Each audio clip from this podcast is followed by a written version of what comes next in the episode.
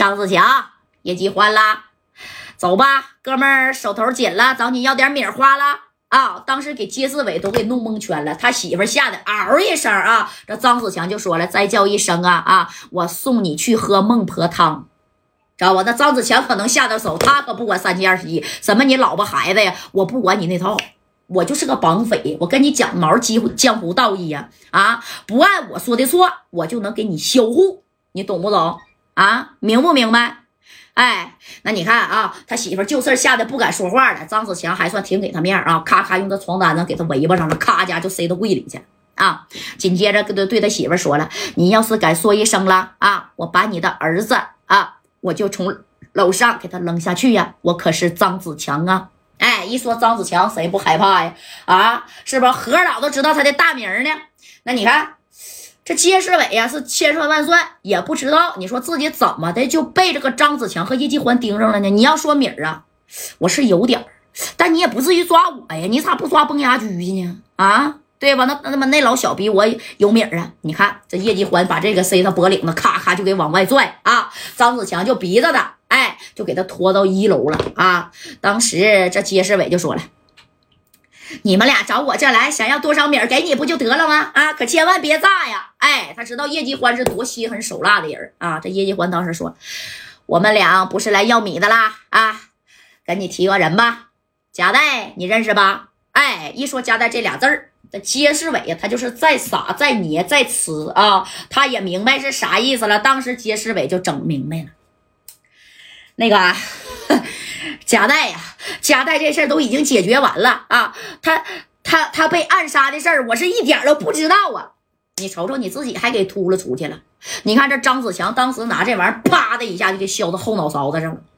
你不知道，你怎么知道我代弟要被人暗杀了啊？你不知道吗？哎，不知道，你咋能说出这话呢？人到这是害怕的时候吧？那你看啊，他就是不管啥都能秃噜一下子了，哎，噼里啪啦就自己秃噜出来了。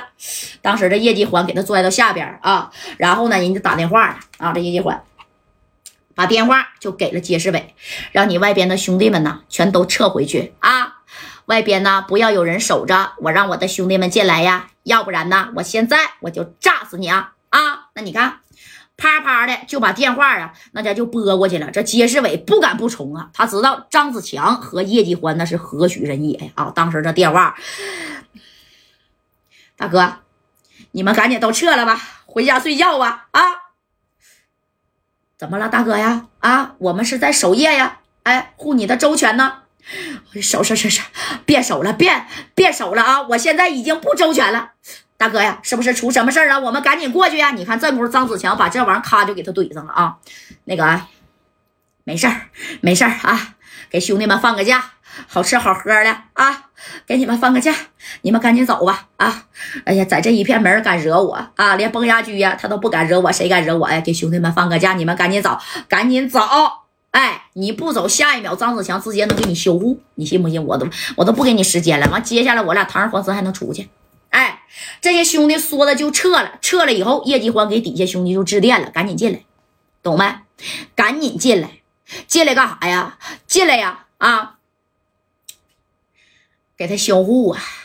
这一头呢，你看加代等人在外边还等着呢啊，那但是都是二十里开外了，因为水房赖还派人啊去搜查这个加代的住处呢。你看这功夫啊，加代呀，过来吧！啊，一切。畅通无阻，全是绿灯啊！带上兄弟们，赶紧进来吧！啊，到这个街市委的大别墅啊！啊，没有人拦着你了。